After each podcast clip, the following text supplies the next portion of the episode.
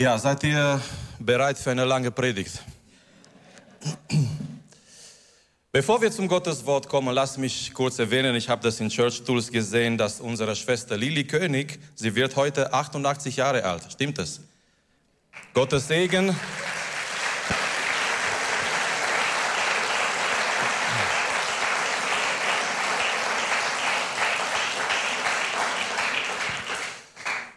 Ja, eine sehr schöne Alte. Wir wünschen dir Gottes Segen, auch Kraft und Gesundheit und dass du weiterhin stark in Jesus bist.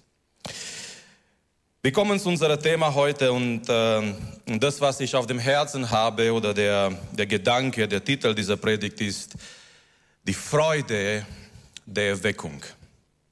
Die Freude der Erweckung. Wenn eine Erweckung, eine echte, authentische Erweckung kommt in unser Leben, in unser Leben als Gemeinde, die echte Freude am Herrn wird wiederhergestellt. Eigentlich lass mich erwähnen, wir brauchen dringend eine Erweckung in dem Fall, wenn unsere größte Freude nicht mehr den Herrn Jesus Christus ist. Jeder einzelne von uns und wir als Gemeinde, wir brauchen dringend eine Erweckung, wenn unsere größte Freude nicht mehr Gott ist. Ich möchte anfangen, wir werden ähm, nachher in einen Text gehen in, im Neuen Testament, aber wir fangen an in einen sehr bekannten Text. Eigentlich, wenn es um Erweckung geht, dieser Text wird immer wieder erwähnt und zitiert und äh, es befindet sich im Psalm äh, 85 im Vers 7. Es ist eine Frage hier, der der Psalmist stellt, die Söhne Korachs und die sagen hier im Vers 7, ich lese aus Schlachterübersetzung, willst du uns nicht wieder neu beleben? Und genau das ist Erweckung, dass Gott uns wieder neu belebt, dass wir dieser Leben Gottes in uns haben in die Fühle. Und er sagt hier, willst du uns nicht wieder neu beleben?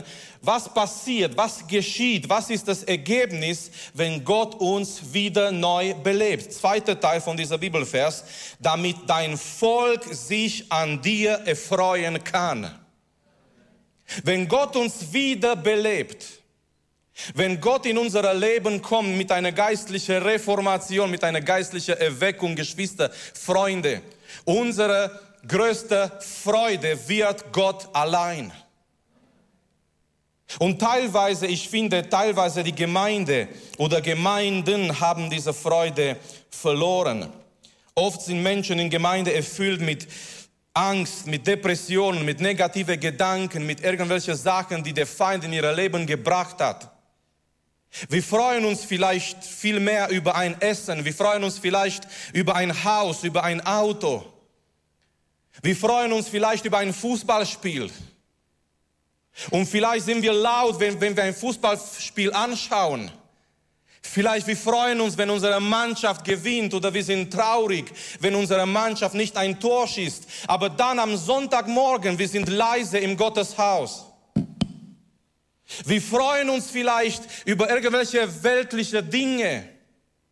Aber wenn es darauf kommt, im Gotteshaus lebendig zu sein, dann sind wir wie eine andere Person. Wir gestikulieren vielleicht, wenn wir über Politik reden, aber es fällt uns schwer, die Hände im Gottesdienst zu erheben. Herr, hilf mir predigen. Amen. Erweckung, wenn eine Erweckung kommt, ein Ergebnis von einer Erweckung ist, dass wir uns am meisten, am stärksten über Gott freuen und seine Gegenwart. Und so wollen wir gehen in Apostelgeschichte Kapitel 8, da, da möchten wir einige, einige Zeit verbringen hier in Gottes Wort, Apostelgeschichte Kapitel 1, äh, Kapitel 8, Entschuldigung. Und wir lesen hier in Vers 1, Saulus aber hatte seine Ermordung zugestimmt, das ist die Ermordung von Stephanus. Und an jedem Tag erhob sich eine große Verfolgung gegen die Gemeinde in Jerusalem und alle zerstreuten sich in die Gebiete von Judäa und Samaria, ausgenommen die Apostel. Es kommt eine große Verfolgung und die zerstreuen sich. Und lass mich an diesem Punkt erwähnen, selbst wenn nicht eine Verfolgung über uns kommt, aber in einer gewissen Art und Weise, wenn dieser Gottesdienst zu Ende geht, wir zerstreuen uns auch von hier. Wir kommen, wir kommen hier zusammen in Gottes Haus. Wir sind hier in Gottes Gegenwart. Wir sollen uns erfüllen lassen mit ihm, mit seiner Gegenwart, mit seiner Liebe. Wir sollen sein Wort hören. Und was geschieht zu Ende danach? Wir zerstreuen uns von hier. In der Schule, bei der Arbeit am Montag wieder, in unserem Alltag, in unserer Nachbarschaft, in unseren Familien. Und was machen diese Menschen, die sich überall zerstreuen? Sehr interessant. Vers 4. Diejenigen nun, die zerstreut worden waren, zogen umher und verkündigten das Wort des Evangeliums. Wegen dieses Wortes Evangeliums wurden sie verfolgt. Aber was machen diese Menschen? Ihr Herz brennt für Jesus und ihr Herz brennt für verlorene Menschen. Und mögen wir lernen heute Morgen aus diesem Beispiel aus Vers 4. Überall, wo sie hingehen, die wurden zerstreut wegen dieser Verfolgung. Und überall, wo sie hingehen, sie verkünden das Wort des Evangeliums. Geschwister, Gott möge uns so ein Herz geben und so eine Einstellung, überall, wo wir hinkommen im Alltag, dass wir dieses Wort des Evangeliums verkündigen. Ein Pastor wurde gefragt, weil seine Gemeinde wuchs und wuchs und Jemand hat ihn gefragt, was ist der Geheimnis, deine Gemeinde wächst und er hat gesagt, ich habe kein großes Geheimnis. Ich predige Sonntag eine Predigt und 300 Leute predigen unter der Woche die gleiche Predigt. Ich predige, lasst uns die Predigt von hier unter der Woche predigen durch unser Leben. Amen. Lasst uns nicht nur irgendwie sagen, wow, das war eine schöne Predigt, ich habe was gelernt, ich habe Informationen gesammelt, sondern lasst uns diese Predigt, nicht nur die von heute, jedes Mal, wenn wir das Wort hören, wenn wir diese Gebäude verlassen, wenn wir irgendwo gehen im Alltag, lasst uns das verkündigen durch unser Leben. Und die Bibel jetzt weiter in die Geschichte fokussiert sich auf eine von diesen Menschen, von diesen Personen, die zerstreut waren, und zwar Philippus. Und so möchte ich das Wort lesen, Vers 5 bis 8. Und Philippus kam hinab in eine Stadt von Samaria und verkündete ihnen Christus. Und die Volksmenge achtete einmütig auf das, was Philippus sagte, als sie zuhörten und die Zeichen sahen, die er tat. Denn aus vielen, die unreine Geister hatten, fuhren diese mit großem Geschrei aus. Es wurden aber auch viele Gelähmte geheilt und solche, die nicht gehen konnten und es herrschte große Freude in jener Stadt. In Vers 1 wird uns gesagt, es kam eine große Verfolgung. In Vers 2 wird es uns gesagt, es war ein großer Trauer um Stephanus. Große Verfolgung und große Trauer aber wir kommen in Vers 8 und die Bibel sagt uns, in Samaria war große Freude. Die Freude die Erweck der Erweckung. Erweckung bringt Freude mit sich. Warum haben sich die Menschen dort in Samaria, es war große, es herrschte große Freude in jeder Stadt. Ich habe mich gefragt, was wäre notwendig, dass Freude über Trossingen kommt? Ein McDonald's in unserer kleinen Stadt. Ein großes Einkaufszentrum vielleicht in Trossingen. Die Menschen würden sich freuen. Wir haben endlich in Trossingen, keine Ahnung, jetzt ein großes Einkaufszentrum. Niedrige Preise. Stellt euch vor, von, von allen Städten in Deutschland, in Trossingen sind die ganz niedrige Preise. Wäre das ein Grund, damit Freude ist in Trossingen? Was wirklich Freude bringen kann in einer Gemeinde, in einer Stadt, in ein Land, Geschwister, ist Gottes Wirken. Trossingen braucht Gottes Wirken. Deutschland braucht Gottes Wirken. Es kam eine große Freude in dieser Stadt. Nicht weil Philippus irgendwie etwas Interessantes oder menschlich gesehen etwas gehabt hat für diese Menschen. Nein, das Evangelium kam in diese Stadt. Und da, wo das Evangelium kommt, die Menschen sind, sind froh, weil das Evangelium befreit Menschen. Die Menschen sind glücklich und diese, diese Freude, dieser Glück ist nicht nur ein Tag lang oder eine Woche lang, sondern es bleibt im Herzen, egal was kommt, weil Jesus lebt im Herzen. So lass mich kurz erwähnen heute Morgen, wie kommt es zu dieser Freude der Erweckung? Es sind drei Sachen, drei Elemente hier in unserem Text. Nummer eins, die Person. Die Person, die Gott gebraucht, um diese Freude der Erweckung zu bringen, so lesen wir in Vers 5 und Philippus. Und wir lernen heute Morgen das, was wir schon gehört haben in dieser Predigtreihe, das, was wir gesehen haben, als Christian über die Geschichten der Erweckung gepredigt hat. Oft kann Gott eine Person gebrauchen, um Dinge zu verändern.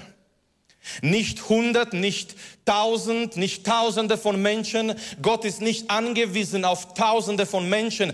Gott hat schon gesagt im Alten Testament, ich suche einen Mann, ich suche einen Mensch, der bereit ist, der bereit ist, der bereit ist, sich Zeit zu nehmen, der bereit ist, vor mir zu stehen, sagt Gott, der bereit ist, für den Staat zu beten. Ich suche einen Mensch. Dieser Predigtreihe, in dem wir uns befinden, nennt sich Auf dich kommt es an. Auf dich kommt es an. Und hier merken wir, es war ein Mann, Philippus. Aber was war er für ein Mann? Weil oft vergleichen wir uns mit Leuten aus der Bibel und wir sagen, ja, oft romantisieren wir irgendwie diese Sachen und wir sagen, ja, ich kann nicht so sein wie, und wir erwähnen dann Männer oder Frauen Gottes. Was war Philippus für ein Mensch, für ein Mann? Erstmal, er war ein ganz gewöhnlicher Mensch. Gibt es hier gewöhnliche Menschen? Es gibt ein Lied, I'm just a nobody, ein christliches Lied. Ich bin ein Niemand, der versucht, jeder zu erzählen über jemand, der mein Leben verändert hat. Philippus war ein ganz gewöhnlicher Mensch und wir lesen in Apostelgeschichte Kapitel 1 im Vers, äh, Kapitel 8 im Vers 1, wegen dieser Verfolgung, alle haben sich zerstreut, ausgenommen die Apostel. Wer bleibt in Jerusalem? Die Apostel, die Prediger, die dienen. Wer zerstreut sich? All die gewöhnliche, die normale Mitglieder von der Gemeinde aus Jerusalem. Wer war Philippus? Ein ganz gewöhnlicher Mensch. Nummer zwei, Philippus war aber ein verfügbarer Mensch. Und das ist wichtig heute Morgen, Geschwister, dass wir, trotz dass wir gewöhnliche Menschen sind, dass wir verfügbare Menschen sind. Philippus begegnen wir erstmal in Apostelgeschichte Kapitel 6. Er wird gewählt zu einem administrativen Dienst. Weil es gab Diskussionen in die, in die, in die Urgemeinde wegen Witwen, die sich, ähm, die dachten, die wurden äh, benachteiligt bei, ähm, ähm, als sie die Güter verteilt, verteilt haben. Und die Apostel haben gesagt, wir können nicht das Gebet und Gottes Wort vernachlässigen. Wir werden Männer suchen, die sich um dieses Problem kümmern. Und die Bibel sagt uns dort, Philippus wurde gewählt, damit er am Tische dient. Das war eine rein administrative Sache. Aber eines Tages sagt Gott, junger Mann, ich habe mehr für dich. Amen. Eines, eines Tages sagt Gott, dieser Person, dieser junge Mann, dieser Mann kann ich und möchte ich gebrauchen. Und Philippus war da, trotz dass er gewählt wurde, am Tische zu dienen, er hätte sagen können, ich bin kein Prediger, ich bin kein Apostel, mein Bereich ist hier am Tische zu dienen, ich werde das, ich kann das nicht machen. Philippus ist verfügbar. Philippus sagt, Herr, wenn das dein Plan ist, Herr, wenn du mich so gebrauchen möchtest, ich, ich bin hier. Ich möchte fragen heute Morgen, Geschwister, kann uns Gott gebrauchen? Kann uns Gott gebrauchen, so wie er möchte, so wie sein Plan ist? Oder sind wir vielleicht zu beschäftigt? Oder sind wir vielleicht nicht bereit? Ich möchte euch in der kommenden Zeit ein Gebet aufs Herz legen. Ist ein kurzer Gebet und ich weiß, wir, wir mögen oft vielleicht kurze Gebete, aber es ist ein gefährlicher Gebet. Wer möchte, nimm dir Zeit, vielleicht in der, der kommenden Zeit jeden Tag dieser Gebet auszusprechen vom Herzen. Und dieser Gebet ist, Herr, gebrauche mich. Ist ein kurzes Gebet, aber es kann ein gefährlicher Gebet werden in einem positiven Sinne, weil es kann sein, dass Gott dich gebraucht in einer Art und Weise, wie du nicht mal gedacht hast. Lasst uns öfters vor Gott kommen und lasst uns sagen, Herr, ich bin zwar ein gewöhnlicher Mensch, aber Herr, gebrauche mich. Wenn wir eine neue, Woche, eine neue Woche anfangen, wenn wir einen neuen Tag anfangen, dass wir sagen, Herr, ich gehe in diesen Tag hinein, ich weiß nicht, was auf mich zukommt, aber Herr, da wo ich bin im Alltag, Herr, gebrauche mich. Philippus war ein, ein verfügbarer Mensch. Philippus war bereit für das, was Gott in und durch sein Leben machen wollte. So die Person, eine Person, eine Person. Gott kann eine Person gebrauchen. Gott kann eine Predigt gebrauchen. Gott kann ein, ein Gebet gebrauchen, um einen Unterschied zu machen, um Leben zu bringen, um eine Botschaft weiterzugeben, um etwas in dein und in mein Leben zu verändern. Aber lasst uns weitergehen, weil ich weiß, es ist sehr warm heute. Lasst uns weitergehen zu einem zweiten Punkt, und zwar die Botschaft, die Botschaft, die Freude bringt. Wir merken hier in unserem Text, nicht nur eine Person war da, durch den Gott gewirkt hat dort in Samarien, es war eine Botschaft da. Und Philippus, das ist so interessant, er geht dahin. Philippus geht dahin in Samarien und er hat, er hat kein Geld dabei, vielleicht nicht viel Geld, er hat keinen Einfluss. Was kann er dieser, diesen Menschen geben? Was hat er für diese Menschen? Oh, er hat etwas. Und Philippus geht dahin, bewaffnet, wenn ihr wollt, mit einer Botschaft.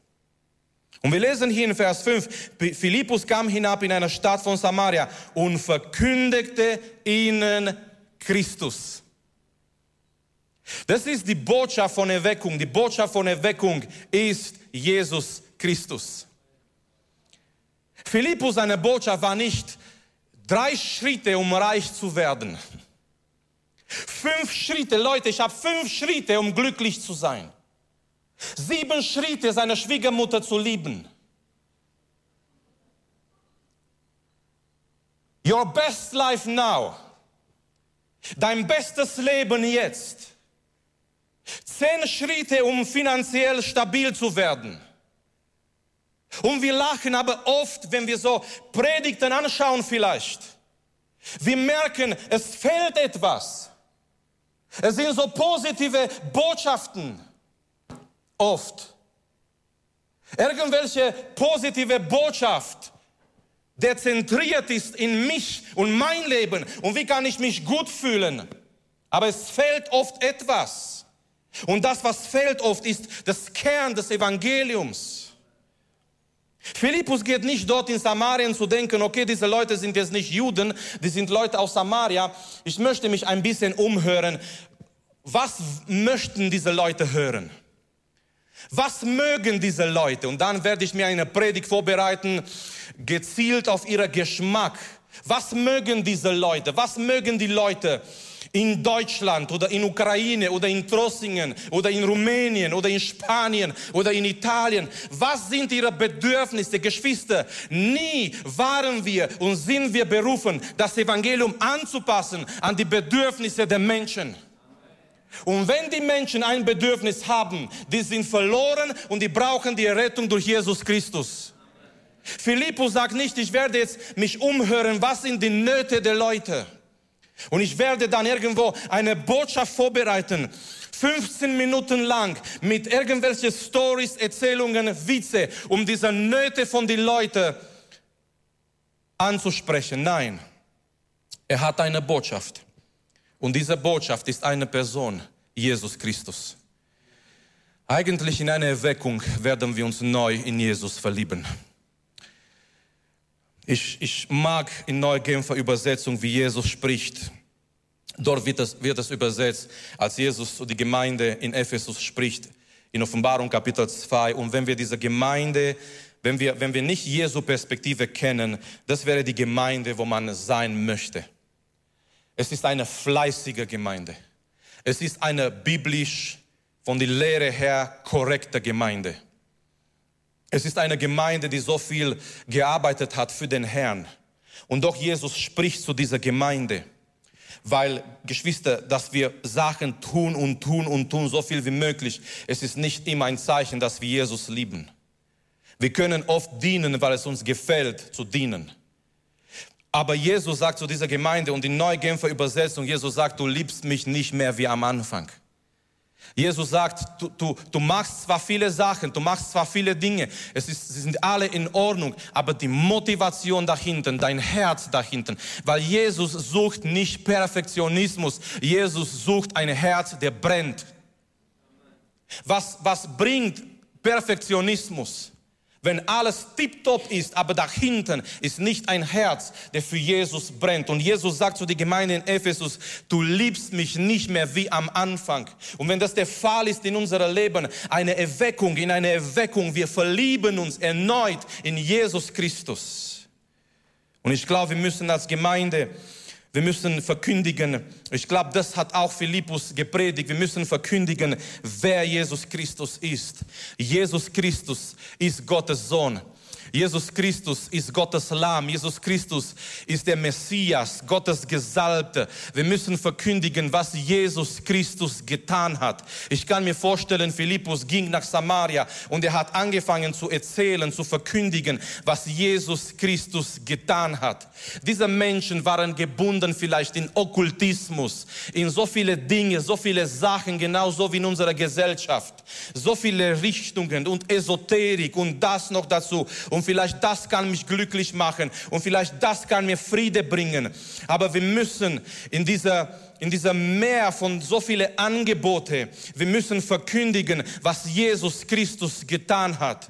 Und lass mich mir ein bisschen Zeit nehmen, um über meinen Retter und Heiland zu sprechen heute Morgen. Jesus Christus hat den Himmel verlassen und ist auf diese Erde gekommen vor 2000 Jahren in einer Krippe in Bethlehem. Von dort an angefangen, er hat ein vollkommenes, perfektes Leben an unserer Stelle vor Gott gelebt.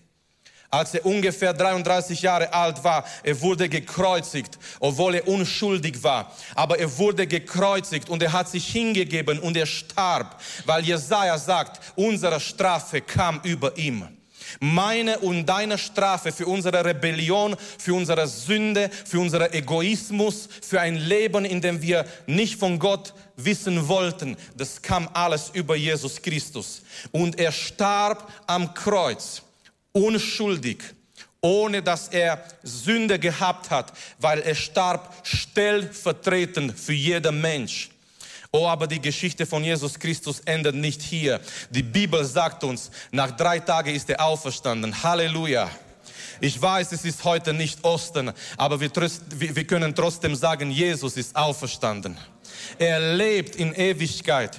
Und dann sandte er seine Jünger, er sandte seine Gemeinde, um diese wunderbare Botschaft zu verkündigen. Und er hat gesagt, jeder, der an ihm glaubt, wird nicht verloren gehen, sondern wird ewiges Leben haben. Das hat Jesus getan. Und das ist die Botschaft von Jesus Christus. Wir müssen verkündigen, was Jesus Christus tut. Und auch heute, Jesus Christus, er rettet. Auch heute, er befreit. Auch heute, er macht uns rechtfertig vor Gott. Unser größtes Problem, oh, unser größtes Problem ist Gottes Heiligkeit. Und so wie wir sind in unserer Natur, wir können vor Gottes Heiligkeit nicht bestehen. Selbst wenn du einen guten Tag hast, wo du sagst, heute habe ich mich angestrengt.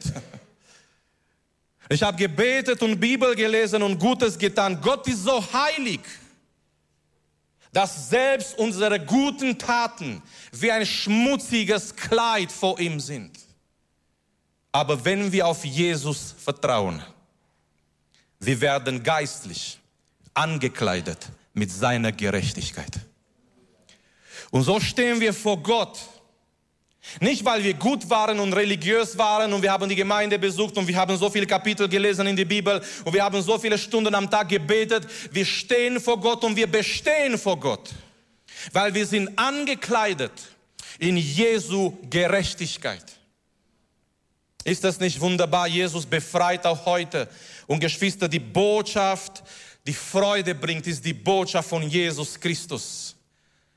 Und ein Evangelist, Jimmy Swaggart, hat gesagt, vor kurzem habe ich eine Predigt von ihm angehört, ganz alter Mann, aber er dient immer noch und er singt und er predigt und er hat gesagt, eine Riesengemeinde, große Gemeinde, er hat gesagt, wenn wir das das, die Botschaft vom Kreuz nicht mehr predigen. Wir können hier eine Tankstelle bauen, hat er gesagt. Und das, ist, das stimmt auch so. Wenn eine Gemeinde die Botschaft von Jesus Christus nicht mehr predigten, nicht mehr predigt, dann kann diese Gemeinde dicht machen. Ich glaube nicht, dass eine, eine Gemeinde sich eine Gemeinde nennen darf, wenn eine Gemeinde irgendwas außer dieser Botschaft von Jesus Christus predigt. Ja, wir müssen sozial engagiert sein. Ja, wir müssen Leute helfen. Aber unsere Kernbotschaft Nummer eins, ganz oben auf die Liste, ist das Kreuz von unserem Herrn Jesus Christus. Nicht mal ein Jesus Christus, der eine Art Weihnachtsmann ist, der all deine Wünsche erfüllt, weil die Bibel sagt uns und Paulus sagt uns, wir predigen Christus, aber er bleibt nicht bei dieser Satz. Wir predigen Christus, der Gekreuzigten. Viele predigen Christus. Es gibt einen Christus der Mormonen. Es gibt einen Christus von den Zeugen Jehovas. Sein Opfer war nicht genügend für meine Schuld. Ich muss noch etwas dazu machen, damit, nicht, damit ich nicht bei Armageddon dabei bin, damit ich nicht zerstört werde. Es gibt einen Christus, auch in Islam, ein, ein Jesus. Aber Paulus sagt, wir predigen nicht einfach Jesus. Unsere Botschaft ist, der Jesus, der gekommen ist und der wurde gekreuzigt an unserer Stelle. Und die Juden, die wollen Wunder. Und die Griechen wollen Weisheit. Aber Paulus sagt, wir halten unseren Kurs. Amen. Wir halten unsere Linie. Weil das, was rettet, ist nicht Weisheit. Und das, was rettet, sind nicht Zeichen und Wunder. Das, was rettet, ist die Botschaft von Jesus Christus. Und so mögen wir als Gemeinde für den kommende Zeit dieser Botschaft treu bleiben. So mögen wir diese Botschaft weiter verkündigen in der Gesellschaft. Und erlauben mir zum Schluss zu kommen mit, mit der Kraft, die Freude gebracht hat. Wir haben gesehen, es war eine Person, die Gott gebraucht hat. Wir haben gesehen, es war eine Botschaft da. Und das war die Botschaft von Jesus Christus, was Jesus, wer Jesus ist, was er getan hat, was Jesus tut. Und was, wie wunderbar, wir merken, Gottes Kraft ist am Wirken. Geschwister, wir glauben an einen lebendigen Gott. Und lasst uns auch heute glauben, Gottes Kraft ist immer noch da. Schließe nicht Gott in, in, in, ein, in eine Schachtel, in eine Theologie, die du dir selber gemacht hast. Gott ist viel größer als das. Und wir merken hier Gottes Kraft. Vers 7. Denn aus vielen, die unreine Geister hatten, fuhren sie diese mit großem Geschrei aus. Es wurden aber auch viele Gelähmte geheilt und solche, die nicht gehen konnten. Gottes Kraft hat sich manifestiert. Und wir können, wir können Gott nicht schreiben, wie er wirken soll. Wir können Gott nicht sagen, Herr, du sollst oder es wäre besser vielleicht so und so und das und das zu machen. Aber lasst uns mit Gottes Kraft rechnen. Und ich glaube, wenn wir Gottes Botschaft verkündigen, es wird sich Gottes Kraft manifestieren. Gottes Kraft hat sich gezeigt in, in drei Richtungen. Nummer eins und eigentlich das absolut Wichtigste, Menschen wurden gerettet. Das ist das Allerwichtigste und, und wir beten dafür und das wünschen wir uns im Gottesdienst, Sonntag für Sonntag, durch Livestream, dass Gottes Kraft kommt und das, was wir nicht machen können, dass Gottes Kraft Menschen nimmt von Satans Reich, von dieser Reich der Dunkelheit und sie errettet und, und bringt ihn in Gottes Reich, in seinem Reich. Menschen wurden gerettet durch Gottes Kraft. Nummer, Nummer zwei, Menschen wurden befreit. Menschen wurden befreit. Es waren da unreine Geister, es waren da Menschen, die geplagt worden sind und die Bibel sagt uns in Vers 7, diese Geister, sie fuhren mit großem Geschrei aus. Ich sag mal so, sie müssten gehen, weil ein größerer gekommen ist. Diese Geister haben ihre Zuhause gehabt, vielleicht bei manchen Menschen. Oh, aber eines Tages müssten sie gehen. Nicht weil Philippus da war, nein, weil Jesus da war. Und ich weiß nicht, in welchem Bereich deines Lebens der Feind irgendwie etwas erobert hat. Und der Feind vielleicht hat Platz in deine Gedanken durch Angst, durch Depressionen, durch negativen Denken. Vielleicht in dein Herz hat der Feind irgendwie Platz. Aber ich möchte sagen, heute Morgen, wenn wir nachher zum Schluss beten, der Feind muss heute Morgen gehen, weil Jesus kann dein Leben anrühren. Der Feind muss heute Morgen gehen und deine Gedanken verlassen und dein Herz verlassen und deine Familie verlassen. Weil Jesus ist hier und wir rufen sein Name. Und die Bibel sagt uns, Jesus ist der stärkere Mann. Er ist in diese Welt gekommen, er hat den Starke gebunden, er hat seine Waffen genommen, er hat ihn entwaffnet. Und Jesus kann auch heute Menschen befreien von irgendwelchen Gebundenheiten, Ketten, die vielleicht da sind, Abhängigkeiten. Und dann wurden Menschen geheilt. Wir merken hier, Gelähmte wurden geheilt und solche, die nicht gehen konnten. Gottes Kraft hat sich gezeigt, hat sich manifestiert in einer verschiedenen Art und Weise. Und nochmal, Geschwister, lasst uns noch glauben für unsere Zeit, für unsere Generation. Gottes Kraft ist immer noch derselbe. Sein Hand ist nicht kürzer geworden. Sein Ohr ist nicht stärker geworden oder stark geworden, dass er uns nicht hört, wenn wir zu ihm rufen. Er ist derselbe Gott. Jesus Christus ist derselbe gestern, heute und in Ewigkeit. Lasst uns gemeinsam aufstehen. Und wir möchten so vor Gott kommen im Gebet, indem wir eine Gebetszeit haben, indem wir zu ihm rufen die Freude der Erweckung. Es war große Freude in dieser Stadt. Große Freude in dieser Stadt. Was kann Freude über Drossingen bringen, über Deutschland bringen? Nur eine Sache. Gottes Wirken und das Evangelium. Deswegen diese Menschen am Anfang, die haben verstanden. Ich möchte, dass die Sänger auch kommen. Apostelgeschichte, jemand hat gesagt, wenn eine Gemeinde nicht Apostelgeschichte 1.8 erfüllt, es kann sein, dass diese Gemeinde dann Apostelgeschichte 8.1 erlebt. Apostelgeschichte 1.8, wenn der Heilige Geist über euch kommt, ihr werdet meine Zeugen sein in Jerusalem, in Samarien und bis ans Ende der Welt. Was passiert? Die Aposteln, die sind erfüllt mit dem Heiligen Geist große Gemeinde, die bleiben in Jerusalem, die bleiben in Jerusalem, die bleiben in Jerusalem. Und Gott lässt zu, er lässt zu, dass eine Verfolgung kommt. Was passiert durch diese Verfolgung? Natürlich, diese Verfolgung war eine negative Sache, aber Gott lässt es zu. Und aus etwas Negatives, er macht etwas Positives. Was passiert? Apostelgeschichte 8.1 es kommt eine Verfolgung, die werden zerstreut nach Samarien. Was hat Jesus gesagt? Apostelgeschichte 1,8. Ihr werdet meine Zeugen sein, Jerusalem, in Samarien. Die bleiben in Jerusalem, die fühlen sich dort wohl, die fühlen sich dort gut. Eine schöne große Gemeinde, wir sind hier, wir freuen uns. Und Jesus schaut und Jesus schaut und Jesus schaut. Eine Verfolgung kommt und Jesus gebraucht diese Verfolgung. Ist wie ein Feuer, das sich verbreitet. Und überall, wo sie hingehen, was machen sie? Weil das war ihre, ihre geistliche DNA. Überall, wo sie hinkommen, sie verkündigen das Wort des Evangeliums. Die reden nicht über Wetter, die reden nicht über Fußball.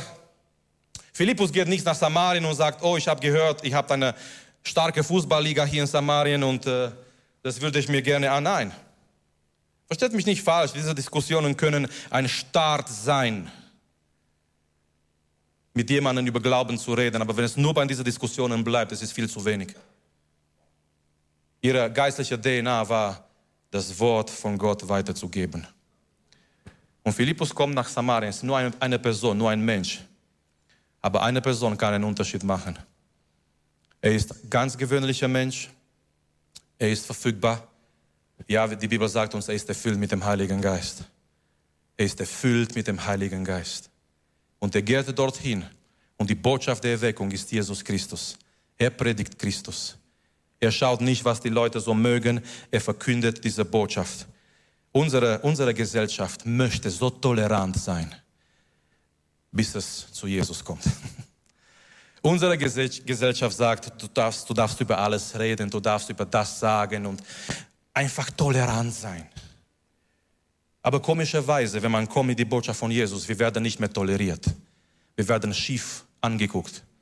Aber trotzdem in Liebe möchten wir diese Botschaft weitergeben. Warum? Allein diese Botschaft rettet. Allein diese Botschaft bringt die Rettung. Und egal wer du bist heute Morgen hier in dieser in die Gemeinde Gottes Trossingen oder durch Livestream, ich möchte zusprechen und sagen und erwähnen, der Einzigste, der rettet und der befreit, ist Jesus Christus. Ich möchte dich einladen, zu Jesus zu kommen. Lasst uns jetzt gemeinsam beten. Und wenn du Gebet brauchst, wenn du hier, wir möchten in mehrere Richtungen beten. Wer ein Anliegen hat und du brauchst Gottes Kraft über dein Leben, fühl dich frei nach vorne zu kommen. Wenn du vielleicht sogar mit Gebundenheiten kämpfst oder irgendwelche Bereiche in dein Leben, wo du auch geistliche Befreiung brauchst, komm hier nach vorne zum Gebet.